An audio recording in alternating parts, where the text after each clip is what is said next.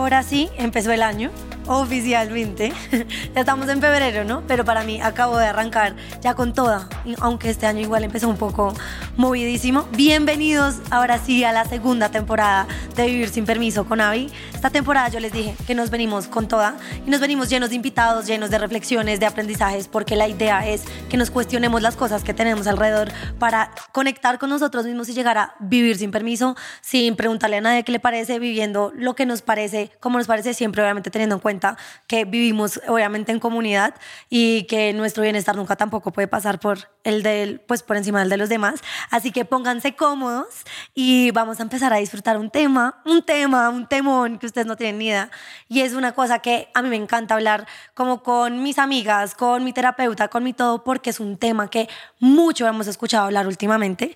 La verdad, para nadie es un secreto que siempre nos dicen que nosotros somos el resultado de nuestros primeros siete años de vida, ¿no? Algunos dicen ocho, nueve, cinco, eso varía un poquito, pero siempre dicen que para bien o para mal, nuestra vida empieza a formarse mucho como en esos primeros años, donde cogemos las herramientas que nos van a ayudar como a enfrentar la vida más adelante. En ese momento formamos nuestros marcos como de interpretación de qué está bien, qué está mal, pero también formamos una cosa muy importante, que son las heridas de la infancia. Y son esas heridas que a veces nos van a detener un poco o impulsar, bueno, ya vamos a hablarlo bien con este invitado tan espectacular que tengo el día de hoy, sobre qué hacen estas heridas de la infancia en nuestra vida y cómo hacen que nos relacionemos de una u otra forma con las personas que tenemos a nuestro alrededor y sobre todo algo que muchas veces hemos vivido con nuestras parejas. Así que no siendo más, vamos a darle la bienvenida al primer invitado de esta temporada. Él es Jorge Espinosa. ¿Cómo estás? Jorge? muy bien. ¿Y tú? Muchas gracias por estar aquí. Qué chévere estar empezando esta temporada acá sentado. Todo un honor para mí. No, estoy demasiado contenta porque él habla de todos estos temas que me gustan y que yo sé que a ustedes también les gustan. Y él es neurocoach, oja esto, neurocoach e hipnoterapeuta, que vamos a hablar, especializado en las heridas de la infancia y cómo esto puede tener esas repercusiones, como nuestras relaciones, cómo podemos llegar a tener relaciones más sanas si trabajamos este tipo como de heridas que tenemos. Pero antes de eso, yo, o sea, estoy que me muerdo los codos ya antes de empezar a grabar, le estaba preguntando el tema de la hipnosis, porque es que a mí es como, ¡ah! yo nunca me he hecho una hipnosis y solamente quiero saber más o menos cómo funciona y qué relación tiene con esto las heridas de la infancia. La hipnosis es un proceso espectacular, eh, pero no es nada esotérico, ni raro, ni oscuro como la gente suele creer. Eh, la hipnosis no es otra cosa que un camino para llegar a un estado meditativo. Cuando uno está en un estado hipnótico, está en un estado donde las ondas cerebrales se vuelven alfa-teta, así se llaman, que simplemente son más lentas, más planas, uno está más chileado, por así decirlo, y en esas ondas uno tiene acceso a toda la memoria y a la plasticidad del cerebro. El cerebro significa que es plástico, lo cual significa que es moldeable. Es decir, que uno puede soltar conexiones neuronales que tiene y agarrarlas de nuevas formas y crear nuevos canales neuronales. Eso pasa todas las noches cuando vamos a soñar con toda la información que tenemos. Entonces, la hipnosis, en verdad, la forma más fácil de escribirlo y cómo se siente es con dos cosas. Uno, la típica siesta 5 de la tarde, estás ahí viendo televisión y de pronto como que... Mm, te fuiste. El televisor no deja de estar, pero tú le dejas de poner atención. Tu mente va como a mil, pero no se queda con ningún pensamiento. Si alguien entra al cuarto, tú lo sientes, pero no pasa nada. Si se sale bien, pero como ese alguien tire la puerta, pegue un grito, tú dices como, ¡Ah! ¿por qué me despiertan? Pero tú no estabas dormida. Ok. Eso es un estado hipnótico espontáneo. Otro estado hipnótico espontáneo es cuando uno se emboba o se engloba. Sí, Entonces, la mente, me fui. La mente consciente se queda fijada en un objeto, por acá se vuelve como oscuro, la conversación del vecino deja de importar, pero no deja de estar, y uno va y le quita el hambre al mundo, se casa, se separa, se quiebra, se vuelve millonario, arregla el problema de ayer, se le ocurren los mejores puteadones de la pelea de antier, todo de pronto digo, Javi, vuelve, ¿qué pasó? Entonces, ¿qué? Yo te digo, ¿dónde estabas? Tú no me vas a decir, uy, qué pena te estaba ignorando. No, me le estaba quitando. O sea, no, tú seguramente dices, uy, ni idea. Yo te digo, ¿y en qué pensabas? No me vas a decir, no, te ignoré porque me estaba en la pelea de antier. Me vas a decir, no, no sé, no me acuerdo, nada importante. Tú tienes clarísimo dónde estuviste, a qué olía, qué sabía, qué tenían puestos. Eso es un estado hipnótico espontáneo. Entonces la mente consciente se queda fijada y el subconsciente toma el control de los pensamientos. Entonces cuando una hipnosis es entrar en ese estado de una forma guiada con la cual le pongamos un fin si es hipnosis terapéutica. Entonces vamos a ir a buscar algo, vamos a ir a reforzar una idea, vamos a ir a cambiar alguna. Eh, Y viene con estas heridas de la infancia. Exactamente. Entonces, muchas veces cuando uno con la hipnosis lo que busca es ir a buscar ese momento en la memoria, en los recuerdos, en las emociones, donde el concepto de la idea negativa con respecto a algo se plantó para poderla cambiar Ah, y sanarla. espectacular. Y uno puede, o sea, no sé, uno puede empezar como a meterse en este cuento uno solo. Sí. O sea, uno puede terminar haciéndose como autohipnosis Sí. para cambiar esos pensamientos y esas Sí. como prácticas. Tal cual. ¡Qué y, hay, espectacular! y hay procesos de hipnosis donde uno, por ejemplo, entrena a la persona. Entonces, por ejemplo, obviamente puedes empezar con audios, con meditaciones guiadas, con hipnosis guiadas, todo es como lo mismo. Eh, pero ya cuando estás uno a uno, entonces, por ejemplo, hay unas técnicas que tú generas un anclaje que te mete en estado. Entonces, yo te llevo en estado hipnótico y allá te hago una sugestión, por ejemplo, que cuando cuente tres, te voy a sacar y tú vas a hacer como si apagaras un switch con el dedo y apenas apagues el switch, la orden es que vas a volver a caer en el estado hipnótico. Entonces, te empiezas, entonces, ves a la persona y empieza la persona. ¡Wow! Y entonces tú dices uno, dos, tres, lo sacas, le dices ya y hace. Y la persona empieza y eso genera un ancla que después tú haces un proceso de respiración y puedes hacer simplemente y te vas como a ese estado de tranquilidad. Wow. Entonces funciona para deportistas, para uno cuando quiere entrar en ese estado, para muchas cosas. No, pues demasiado cool porque además, mira que preciso me empecé a ver The Mentalist. Sí. entonces muestra No, muchísimo eso. tremendo. No, increíble. Pero bueno, volvamos entonces a nuestro tema aquí muy importante para todos y los que no sepan, porque escuchamos muchísimo en redes sociales el tema de heridas de infancia, trata tu herida de infancia, esto que tú le estás peleando a tu pareja, en realidad viene de esta herida de infancia que tú tienes, que es eh, herida del abandono, o bueno, muchas que ya vamos a decir. Entonces, para esas personas que no tienen ni idea de qué es esto o tenemos ya demasiada información, ¿qué son las heridas de infancia? Digamos que las heridas de infancia son de alguna forma como esos traumas que nos quedan de la infancia por haber estado en diferentes situaciones. Entonces, que mi papá me dijo que siempre iba a llegar a mis cumpleaños y nunca llegó. A ninguno de los cuatro. Entonces yo me siento ahí que el man no me cumplía promesas. Eh, o que yo sentía que a mis hermanos los querían más que a mí porque como yo era el mayor me dejaron solo y es más yo tenía que criar a mis hermanos y me cambiaron el rol. Eh, que me pegaron, que me ignoraban. Entonces son como, como eso, como traumas que se van dando. Digamos que hay algunas heridas de infancia específicas como las que acabas de nombrar del abandono.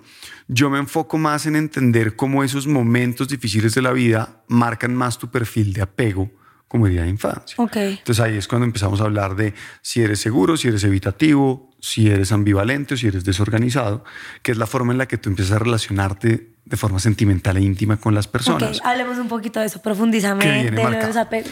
Entonces, los apegos es eso, es como la forma en la que tú te involucras sentimentalmente con las personas. Que primero, normalmente tenemos como este concepto negativo del apego, ¿no? Todos tenemos apegos. Sí. O sea, te dicen, no seas apegado, tienes que ser más desapegado. No. El apego seguro es como lo, lo- lo mejor que podríamos tener, ¿o no? Y el apego es necesario. Es decir, con todo el respeto, si uno no sintiera apego por su cría cuando el man lleva tres días sin dormir llorando, pues uno querría dejarle de poner atención. Y el apego hace que uno diga, pues es mi hijo, Sí, tengo que está hacer algo llorando. por este man, no me puedo enloquecer. Entonces el apego es necesario para generar vínculo. Que uno se apega a las personas. Entonces, sí, esa idea de, ay, no, el apego es malo, no hablemos de apego, sino de amor. Las canciones de ahora no hablan de amor, sino de apego. A ver, es diferente. Lo que pasa es que hay tres perfiles de apego que no son seguros o balanceados. Ok. ¿bien? Pero todos tenemos de Entonces- todos los perfiles de apego. El apego seguro y balanceado es ¿cuál? Este donde tenemos un vínculo. Es donde tienes un vínculo y tú aprendes a generar relaciones sanas, donde no hay manipulación, donde no te haces la víctima, donde no necesitas estar rogando amor, donde sabes poner límites de forma sana, donde vives tu independencia y permites la independencia del otro, pero puedes crear un vínculo de cariño donde pueden crear una buena relación. Normalmente ese vínculo es el que uno tiene con los mejores amigos Ok. Vivan los mejores amigos. que son personas con las que cambia la vida, eh, se siguen respetando, los sigues admirando, ya no se hablan los días, pero todos los días, pero sabes que están ahí el uno con el otro, tú no le dices a tu mejor amigo, y eso es uno de los signos, para que lo piensen entre la diferencia entre relaciones y mejores amigos. Uno no llega donde el mejor amigo y, ¿cómo así? ¿Conoció a otro amigo? ¿Ahora tiene nuevos amigos? Sí, uno Pues tiene no, un par de es- amigos tóxicos que hacen ese comentario, pues, pero lo- por lo general esos no es amigos no tienen un apego seguro. Y si somos honestos, son de esos amigos que si yo te diría, ¿por qué sigue siendo tu amigo? Tú me responderías porque tenemos historia. Es mi amigo toda la vida. Pero si yo te dijera, pero si lo conocieras hoy, me dirías, no, no serías su amigo. Sí. Entonces ahí hay un vínculo que se generó desde antes, pero que eso muestra que queremos que la relación no se acabe porque hay un recuerdo hacia lo que fueron, pero ambos tienen la ilusión de lo que fueron. Pero hoy no te aguanto. Pero el mejor amigo real, real de uno de la vida, no le va a reclamar a uno eso, sabe que uno se casa, se separa, vuelve y se casa, tiene hijos, no tiene hijos, cambia su vida, se va de viaje y sigue estando ahí, así no sea todos los días. Eso es un apego seguro. ¿Hay dependencia dentro del apego, seguro? No. ¿O son contrarios? No es que sean contrarios, pero el otro apego que se llama ambivalente es el que genera la, la dependencia. Entonces el apego ambivalente se genera precisamente por eso, por la ambivalencia que te dan a ti de niño con el cariño.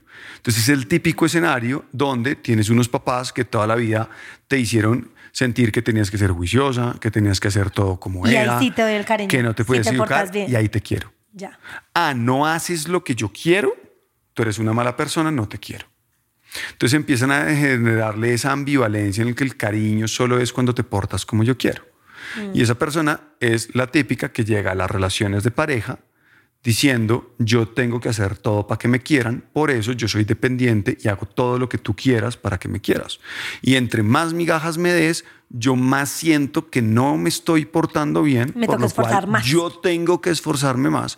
Y las migajas que recibo me hacen creer a mí, "Ah, entonces me dio migajas, lo hice bien, entonces tengo que seguirlo haciendo para ver si de migaja en migaja me da la Mm. Uy, sí completa. que he sido esa persona en mis relaciones pasadas, con toda. Entonces, pero eso viene de la educación de, ah, es que tenías que ser buena estudiante, tenías que hacer esto, tenías que vivir entre esto, sí. tenías que tener tal cosa.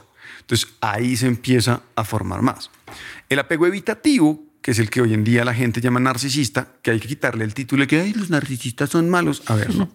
Dentro del apego evitativo, obvio, hay una rama grandísima, desde la gente evitativa hasta los sociópatas.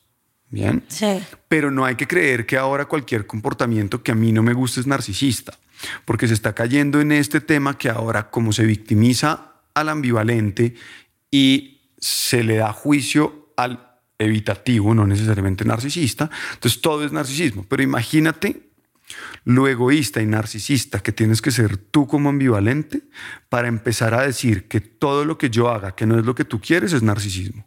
Ok, wow. ¿Sí entiendes? Es Sí. como no, al final, como no estás haciendo lo que yo quiero que hagas y lo que yo siento que me deberías dar por todo el esfuerzo que yo hago, tú eres un narcisista. Ok. Y es un momento, Ya. porque eso es egoísmo tuyo. Y fue mu- más heavy cuando además entonces encuentran dos, ¿no? Este ambivalente con este. Que es, la, que es la mayoría de los casos. La mayoría de Evitativo. personas ambivalentes buscan una evitativa. ¿Por qué? Me ha pasado. Porque el evitativo está feliz, no tiene que hacer mucho para que le den ese cariño que quiere. Y el ambivalente se está esforzando por alguien que lo hace sentir de vez en cuando bien. Ok. Que era como lo hacían sentir sus papás. Solo cuando te portes bien te quiero. Ok. Y el, y el evitativo, entonces, ¿cómo es normalmente? Entonces, el evitativo, uno, ¿cómo se forma? Es ese típico escenario donde le tocó criarse solo. ok. Entonces los dos papás trabajaban, le tocó criarse mucho, eh, como antes decían, en la calle. eh, hoy en día la nueva calle es Internet. Entonces esa persona que se educa solo a través del televisor, el computador, porque los papás no están presentes, empieza a tener un sentido de así nací yo y así me tocó y a mí me tocó solo y me tocó una vida muy dura y mis papás no estuvieron y como yo salí adelante y lo logré, la vida es a mis términos. Ok. Lo curioso es que ambos se llaman apegos ansiosos. Hoy en día la gente cree que el ansioso es el dependiente. No, ambos son apegos ansiosos. Uno es ansioso ambivalente y el otro es ansioso evitativo. ¿Qué significa? Que ambos tenían la misma ansiedad de no sentirse queridos. Ok. Y cada Uno- uno desarrolló un mecanismo de protección diferente. Tal cual. Entonces, uno se sintió que no lo querían o que solo lo querían cuando hacía las cosas bien. El otro sintió que no era suficiente ni siquiera para que lo voltearan a mirar. Pero ambos están haciendo ese craving por ese amor. Los dos están buscando amor. Entonces, ¿qué pasa? El evitativo dice, si ni siquiera mis papás me quisieron, ¿yo a quién le voy a abrir el corazón? Si no, ¿para qué? Entonces, cuando yo llego, pues yo no te voy a abrir mi corazón. no te va a entrar hasta acá. Exacto. Porque, entonces evito poner mis emociones, por eso se llama evitativo, porque siento que puede doler si las cosas salen mal. Y no, pues no quiero que me duela, Claro. es normal. Entonces ahí es donde, pues, yo no quiero dejar, yo, yo no quiero vincularme y tú quieres darme todo, pues yo feliz. Claro, y yo te tú quieres esforzarte por alguien que te dé cariño, pues fantástico. Si yo de vez en cuando te doy una palmeta en la espalda y te sientes amada, pues somos una mezcla tal para cual. Pero vuelvo a lo mismo, no hay que culpar al narcisista porque es que hoy en día se cree que el narcisista es una persona que se levanta, mira al techo y maquiavélicamente dice, ay, ¿cómo voy a joder a mi pareja? No, ya estamos hablando que hay un problema mucho más profundo y no es narcisismo. Claro, cuando ya Hay empieza a niveles ver, de niveles, sí sabemos. Exacto. Pero... Cuando empieza a haber narcisismo es ya, ok, yo maquiavélicamente te hago sentir mal a ti, culpable de las cosas. como que te hago para sentir que tú me sigas sí. Pidiendo amor. ¿Por qué? Pues porque es que funciona como el castigo que a ti te dieron, porque tus papás te hacían sentir mal cuando no hacías las cosas bien. Entonces, si yo te digo, tú eres la culpable y actuaste mal, pues tú dices, ah, es mi culpa y te esfuerzas más. Claro. Entonces ese es mi mecanismo de defensa para lograr que tú hagas lo que yo quiero que hagas, porque yo sí me acostumbré a que las cosas son como yo digo, porque a mí me tocó solo, porque mis papás no estuvieron. Entonces ahí es donde se da esa mezcla. Madre.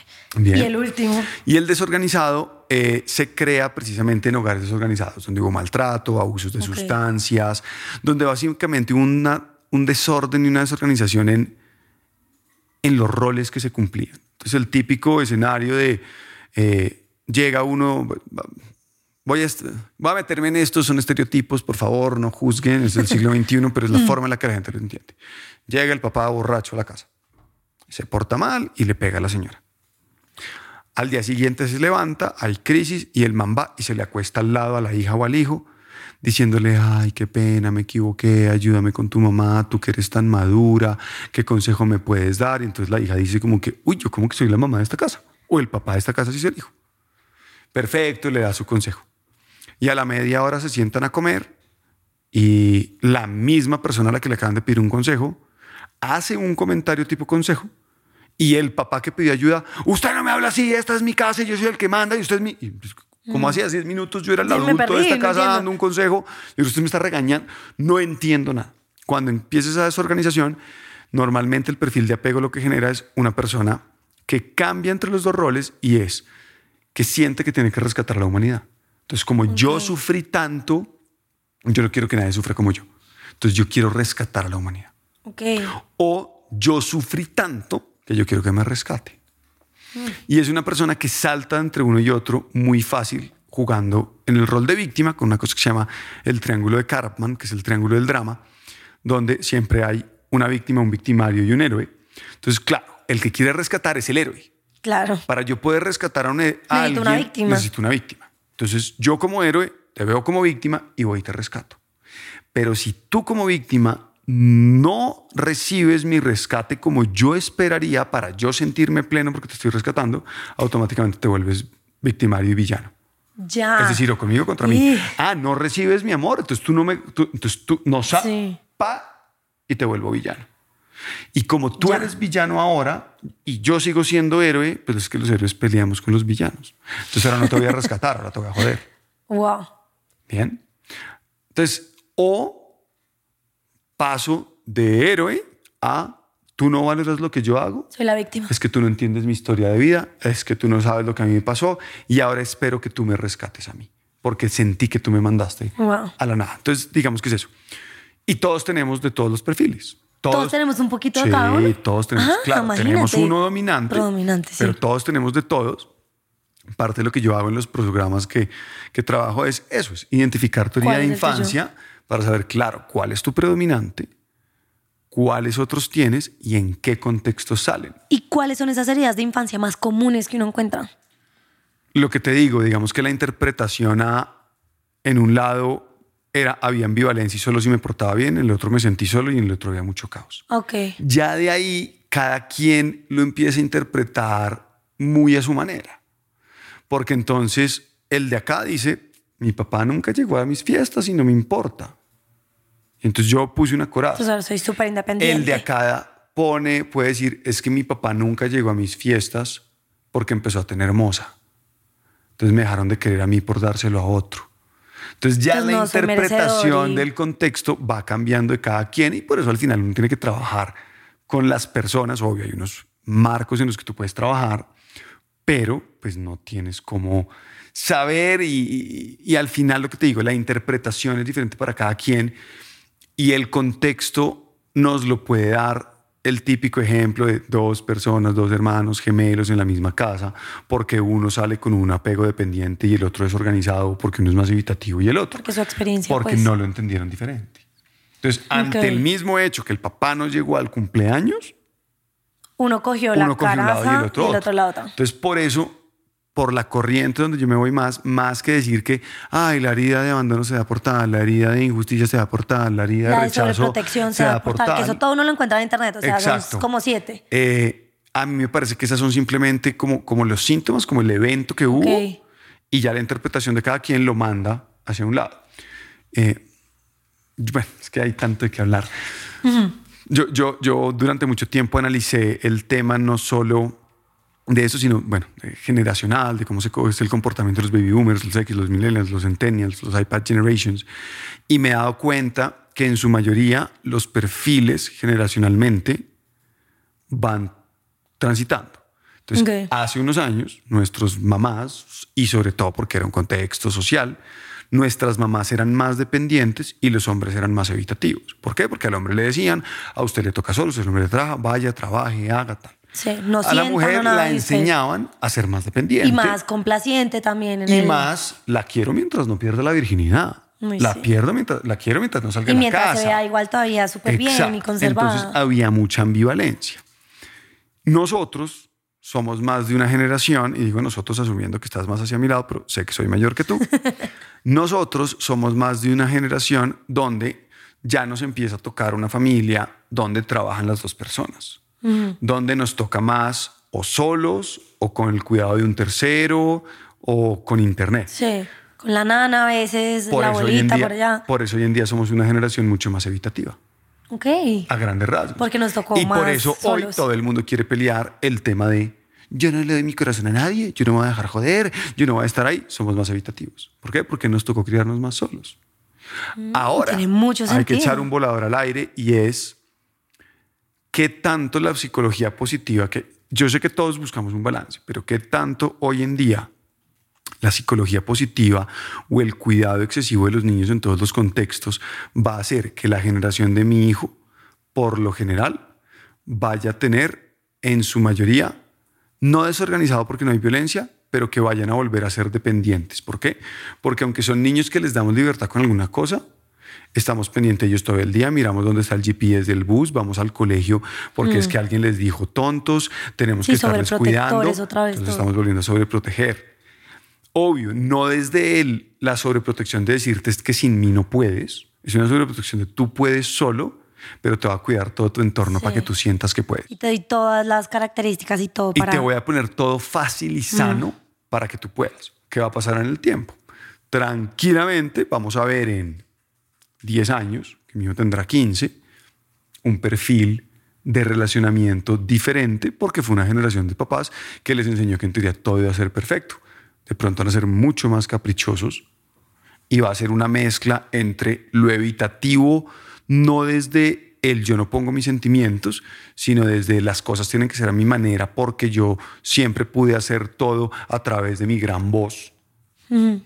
Pero porque me acostumbraron a que mis papás iban a hacer que todo fuera lo más fácil posible. Ok. Entonces, eso va cambiando con el tiempo, es lo que yo he visto. Ahora, te hago una pregunta. Decimos, bueno, estoy, no sé, estoy a una persona que está escuchando este capítulo o viéndolo dice, ok, me parece demasiado interesante. ¿Cómo me puedo empezar a dar cuenta cuáles son esas, como, no sé, mis estilos de apego o de mi esto? O tú dices 100% tiene que ser como en terapia. ¿Y cómo lo empiezo a trabajar? No, hay herramientas, hay herramientas. Lo que pasa es que uno no debe tener la responsabilidad de ir a hacerlo solo. Es decir, pues yo tengo un programa que dura dos meses con las personas donde hacemos todo el proceso de sanar herida de infancia y después tener herramientas para construir buenas relaciones interpersonales. Y dentro de eso usamos herramientas. Tengo talleres de dos horas donde buscamos precisamente entender un poco más ese perfil, pero pues todo está en la autoevaluación. Es decir, Ok. si uno se empieza a dar cuenta, oiga, yo voy a mirar de aquí para atrás todas mis relaciones, en todas rogué amor, en todas hice esto, entonces me sentía que tenía que esforzarme y sentía que yo era el que daba y no me daban lo mismo, pues seguramente tienes una dependencia. Ay, es que yo siempre he buscado rehabilitar gamín, como dice el dicho, y hacer la cosa y rescatarlos y sacarlos del hueco. Ok, puedes tener un perfil desorganizado.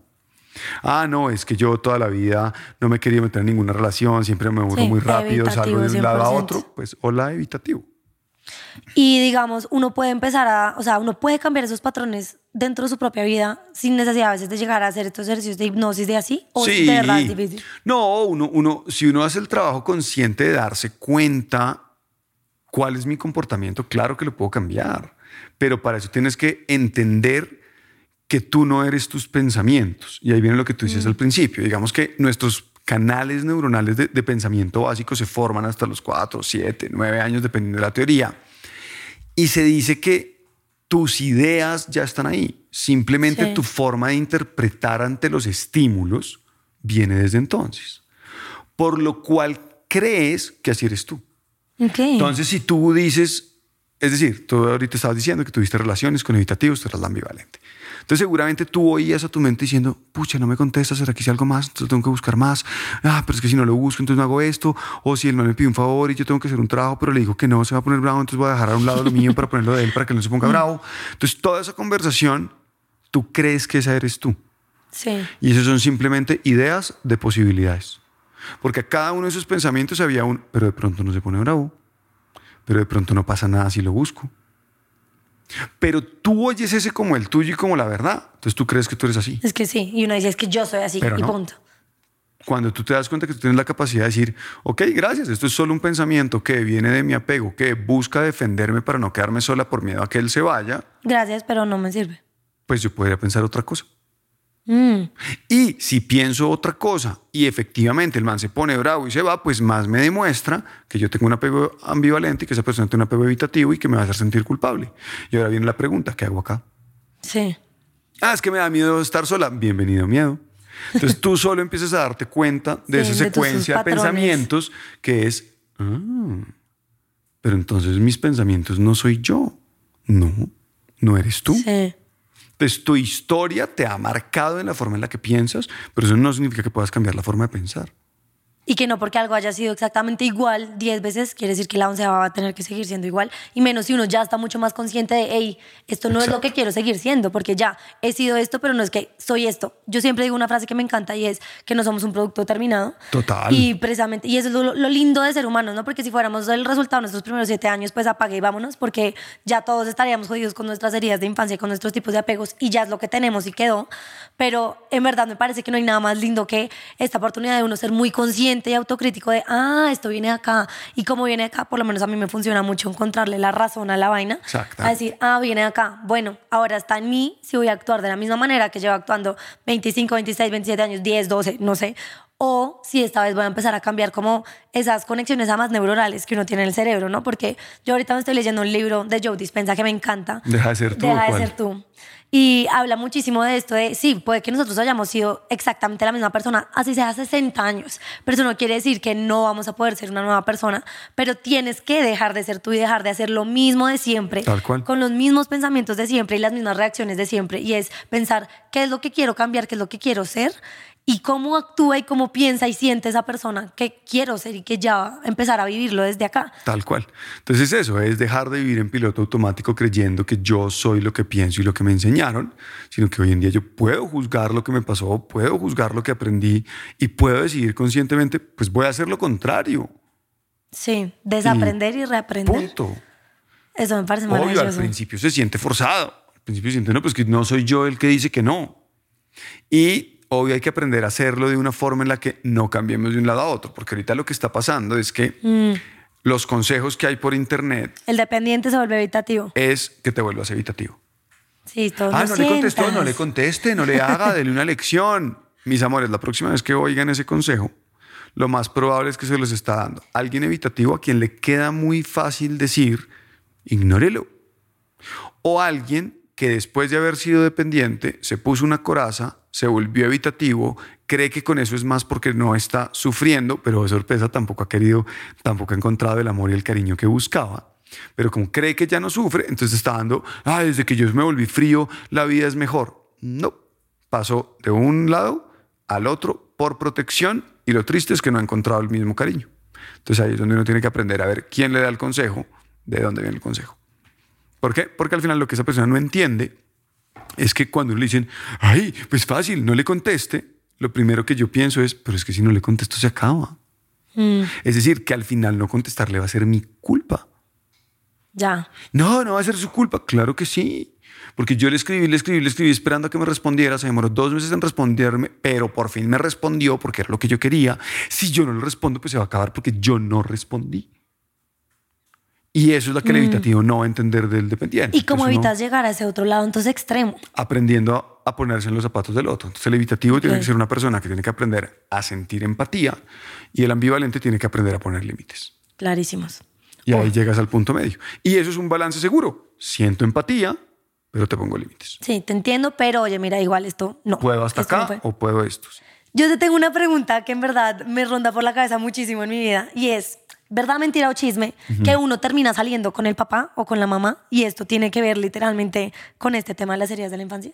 La mayoría de parejas con las que tú sales en tu vida las atraes desde tu trauma. Ok. Es decir, las atraes para que te llenen el trauma. Uno cree que, ay, no, este que yo le cuente, que no me gusta, que me pone los cachos, no me los va a poner. Coge y tome sus cachos. Entonces, ¿qué es lo que pasa? Que uno lo atrae pensando que no se lo va a hacer, pero la vida te lo pone para que veas en qué tienes que trabajar. Uy, Entonces, sí, claro, sí que sí, eso fue mi año pasado. Exactamente. Entonces, eh, en muchos casos, pues uno sí encuentra rasgos en las parejas eh, de papá y mamá y sobre todo de lo que no me gustaba de papá y mamá. Porque es que ojalá yo pudiera buscar en ti el cariño que me daba mamá y la fortaleza que me daba papá. Y no lo Y negativo. no lo negativo, no el sobreprotección que me dio uno y los coñazos que me dio el otro. Entonces ahí es donde viene, igual pues todos los seres humanos igual somos parecidos en nuestro comportamiento porque socialmente nos educan a vivir dentro de unos parámetros. Entonces creer que, que la gente que de pronto es, no, esto no tiene nada que... También tuvo papá y también tuvo mamá y también tuvo traumas y también lo educaron. Entonces uno siempre va a encontrar gente que, que uno podría decir, "Marica, es igualito a mi mamá o es igualito a mi papá. Eh, pero ahí está el tema, que si ese es un patrón, es como, pues, ya sabes a quién tienes que sanar, ¿no? Un poquito. Y muchas veces lo que hace uno es eso, es como busco a papá, por ejemplo, típico escenario. Entonces, lo, lo hablo mucho en femenino porque la mayoría de las personas con las que yo, trabajo son mujeres, porque es lo que llega y punto. Y porque ahí mismo está el reflejo de que la mayoría de los hombres vienen a ser evitativos porque también los Exacto. enseñaron a no sientas, no hables, no Exacto. expreses, que es como, fue madre, qué difícil también ser hombre. Los no, pues es muy difícil, es muy difícil y pues la tasa de suicidios es mucho más alta en hombres que en mujeres, ¿no? Es que eso, eso es por lado y lado. Eh, pero el tema viene que quieren, tienen en la, cabeza, yo no voy a ser como mamá. Yo no quiero una relación como la que mamá tuvo porque papá le pegaba y la abandonó. Pero como yo no quiero, cuando uno se enfoca en no querer algo, se está enfocando en todas las formas posibles de no hacerlo para evitarlo. Es decir, cómo la cago para no cagarla. Ok. Entonces toda tu energía mental está en cómo Está cagarla. Entonces si tú estás pensando en cómo no vivir la relación de tus papás, estás pensando todo el tiempo en cómo vivir la relación de tus papás para evitarlo, en vez de cómo vivir la tuya sana. Mm. Entonces lo más probable es que encuentres a una persona muy parecida a papá para sentir que tú sí hiciste que este sí funcionara y poder decir, yo hice lo que sí lo mamá no hizo, arreglarlo Lo o cambiarlo.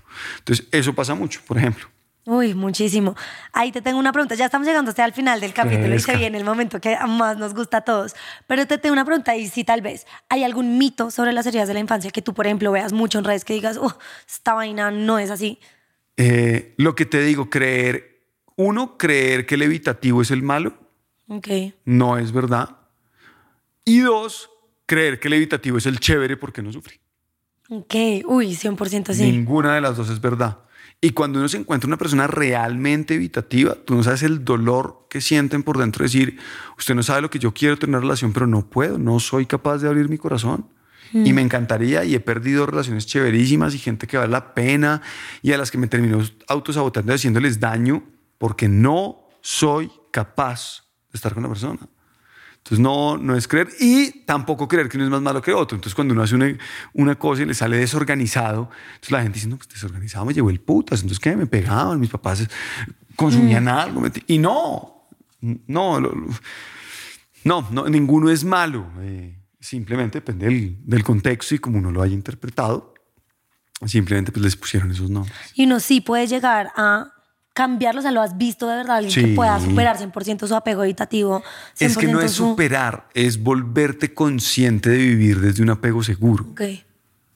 Bueno, Eh, no, hay, no hay no- fe, hay no es olvidarte, no es, si me entiendes? Es soy consciente, sé de dónde viene, sé cómo se manifiesta. Ok, lo va a cambiar y voy a vivir de una forma más segura. La invitación es no esperes a estar en el piso muy mal Exacto. o haber perdido una persona, por ejemplo, que querías mucho o lo que sea para trabajar estas heridas de la infancia. Es que en verdad es una vaina, de- yo no entiendo por qué a veces esperamos a que nos pasen las cosas más fuertes o una tragedia en nuestra familia o un dolor muy grande o estar de verdad en el piso para cambiar y mejorar. Creo que, claro, la mayoría de personas lo hace, pero también me parece que es algo maravilloso las personas que tienen la oportunidad de antes de, Sí. eh, o sea, fue pucha, es mucho mejor de la mitad para arriba que abajo para arriba. Hoy, hoy tenemos la conciencia de poderlo hacer preventivamente Mm. porque ya hay mucha información, pero el simple hecho de tener que esperar hasta allá es porque ese es el mecanismo del dolor. Sí. El del- eh, esa es la función del dolor, decirte que hay algo Como mal. despiértate. Ya. Es decir, si a ti te duele el pie es porque hay algo mal en el pie. Tienes que Pues ir. claro, tú te puedes tomar algo que te quite el dolor mientras vas y miras qué tienes en el pie. Pero cuando tú sientes ese dolor que tocas Mm. fondo, hay algo que te está diciendo, acá hay algo mal. Sí. Y ahí es donde la gente dice, pues acá hay algo mal. Pero mientras a ti no te duele, no tienes un vacío, no sientes y crees que vives bien, Sí. pues eso de decir, no, acá debe haber algo mal, voy a ir a buscar, pues no es como el mecanismo natural Sí. del dolor. Entonces, pues, ¿por qué la gente cambia cuando duele? Por eso mismo, porque duele. Espero que nadie esté pasando. O no, alguien que esté Sí. pasando por esto de este capítulo va a decir, Y es sí, normal. pucha, y si está pasando trabajar por eso, diga, apegos". pues sí, tengo que salirme de ahí o tengo que sanar, Valísimo. tengo que dejar de traer a estas personas. transitar las emociones y los procesos. Ahora, Jorge, entonces vas a Mm. Vamos coger a las esto. tarjetas y vas a barajálas, míralas y vas a escoger tres al azar. Uy, uy, uy, ¿Tiene algo que Así ver el que- color con el tema? No, en absoluto. nada, Sí, bueno. todo el mundo piensa que sí, pero no. No, pues va uno y quién Maravilloso. sabe. Ya sabes, te puede salir de todo un poco. cogimos esta. Picantes, tranquilas. Boté todas, pero cogí esa. Empecemos por esta. Empecemos por tranquilas. Esta está tranquila, tranquilita. ¿Cuál es el mejor libro que te has leído o que pudieras recomendarle a la gente? Eh, soy muy mal lector eh, y todo lo que leo suele ser de crecimiento. Ok, a mí me encantan los libros de Eh, crecimiento. Deja de ser tú y Joe Dispensa es muy bueno. Eh, el paso a paso de la ley de la atracción de Alexandra, la de Vortex Way. Ay, ella es prima mía, ¿sabías? No tenía ni idea. Sí. A Alex la quiero mucho, somos muy Alex amigos. Nijeski. Eh, me pareció muy chévere su libro. El mío de cómo ser un imán de atracción es chévere. Miren, ahí Eh, tienen un ahí montón. tienen. Ahí tienen pero, crecimiento. pero además de eso, cosas que no sean como que, que me aporten a mi, a mi terapia, por así decirlo. Soy pésimo lector, porque nunca en la vida me he leído una novela. Bueno, me he leído Uno- dos libros sí, que no uno son tiene que novela. leer lo que le guste. O sea, es que por eso es que hay infinidad de tipos de libros. Yo leo dos tipos de libros. De crecimiento, que me apasiona, me encanta lo que le dedico un rato a la mañana, todas las mañanas. Y a mí me encanta leer novelas, pero dentro de las novelas me encantan, por ejemplo, las novelas eróticas. Me parece lo máximo, súper entretenido. yo intenté y no pude. Es que la Eh, trama a veces es muy mala, es como las películas de terror, que a veces es como, Dios mío, ¿por qué tienen trama Sí. tan mala? Pero hay unas divertidas. Sí, sí. No, yo lo que te digo, yo intenté. Sí. ah, Por ahí tengo uno que empecé a leerme y al final no me lo puedo acabar. Eh, Y ahí hay muchas Sí. heridas de infancia en esas novelas, pues, pero que, muchísimas. o pero sea. todas. Bueno, ahora vámonos por la Vamos segunda. por esta, a ver. Mm, ¿Hay algo de lo que te arrepientas en tu vida? No, no. Y para los que me conocen de fondo, fui obeso, fui anoréxico, fui bulímico, eh, fui infiel, eh, la cagué. No, no, no, no me arrepiento de nada de todo he aprendido. Wow, bueno. Y la última. Eh, Pues cojamos otro color de estos que habíamos cogido, una azul, una... Defínete en tres palabras. Defínete en tres palabras. ¡Wow! Evítate, no mentira. Eh, así hay evitativo, ambivalente y desorganizado.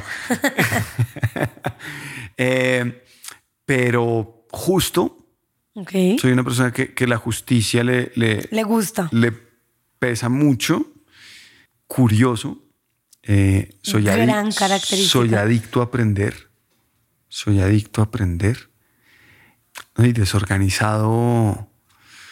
A mí me toca luchar día a día con mi cabeza para Ok. no desenfocarme porque me gustan tantas cosas en la vida Que saltas de una cosa a la que otra. yo me pongo un proyecto y a las dos horas en el proyecto digo, uy, pero esto sería más chévere si hago con esto y con esto y con esto y con esto y me vuelvo un enredo. Entonces me toca como, ponga atención. Ya, Jorge, aquí. Esas tres. Bueno, aquí decir. me acaba de dar mucha curiosidad. ¿Cuál es tu tipo de apego? Hoy en día considero que tengo un apego seguro, trabajo en eso todos los días, tengo una relación muy bonita hace 11 años con mi esposa, ayer cumplimos 9 años de casados. Wow. Felicitaciones. Muchas gracias. Eh, sin duda alguna, mi prevalencia era desorganizado Ok. eh, y ambivalente mientras fui obeso. Por eso te digo que las cosas cambian. Sí. Entonces, claro, fui desorganizado, siempre quise rescatar a todo el mundo, que ser el mejor amigo de todo el mundo, el que daba consejos, pues heme aquí, soy terapeuta. Eh, ambivalente, sí, mientras fui obeso, pues siempre estuve como con esa gordura, pues tratando de ser el mejor amigo de todos para que no vieran la, lo que había detrás de eso. Eh, después salté a, la- a- a lo evitativo. Ah, ya, o sea, pasaste Claro literal está. por todos. Sí. Wow. Y afortunadamente empecé a trabajar en mí, sané eso. eh, mis desórdenes alimenticios tenían que ver con papá. eh, empecé a meterme en este mundo y, y hoy considero pues que sí Que tienes tengo un apego apego seguro. seguro. Mira, y se vuelvo y lo puede, digo. se puede, y- y, sobre todo un apego seguro con mi esposa. Es decir, tengo todos en todos los contextos y ahí es donde uno se empieza a dar cuenta Mm. que hay, hay primos con el que uno es desorganizado y lo quiere rescatar, hay amigos Sí. con el que uno es ambivalente y le dice que sí a todo porque es como el alfa del grupo, eh, hay evitativo, gente que puta, me drena la energía y no quiero. Entonces me vuelvo Sí, uy, cabroncito y, 100%. y, y- y soy groserito cuando estoy con ellos y me porto cabrón. Eh, entonces, obvio, tengo todos, pero en el que más me interesa, que es mi pareja y mi hijo eventualmente, pues seguro. Sano. Muy bien. Me encanta. Ahora, lo último para finalizar, vamos a hacer ronda de preguntas rápidas. De una. Solo puedes escoger uno del otro. O Ya. sea, de una, ¿listo? ¿Cóctel o trago puro? Trago puro. ¿Preferirías ser el tercero en un trío o tener a tu pareja y meter a alguien? Eh, tener a mi pareja y decidir mutuamente a quién meter. ¿James o Falcao? Eh, cero fútbol, pero pues digamos que Falcao. ¿Julio Sánchez o Vicky Dávila? No oigo noticias ni veo noticias. Perdón, diría ninguno. Ok, ¿cuál es tu mayor miedo?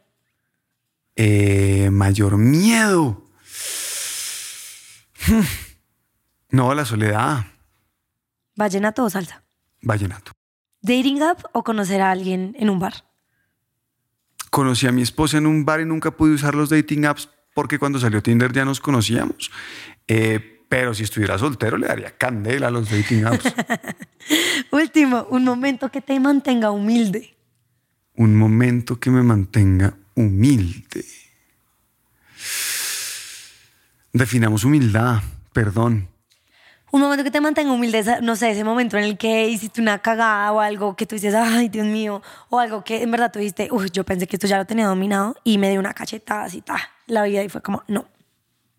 Eh, no, rec- recordar mis desórdenes alimenticios y sobre todo la bulimia. Eh, digamos que eso me, me- me tiene siempre anclado al plano de, de uno en cualquier momento se equivoca y sufre y, y- y tiene daño. Eh, pero también me mantengo humilde con todo el éxito que he tenido en diferentes áreas de la vida.